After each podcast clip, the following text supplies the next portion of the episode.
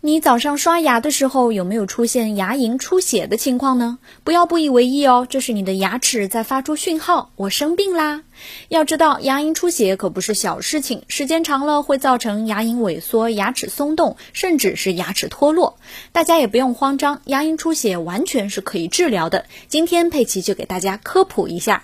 首先，我们肯定要坚持按时刷牙，每天三次用温盐水漱口。但是呢，刷牙只能清除百分之六六十五的菌斑，这个时候啊，我们就要借助牙线了。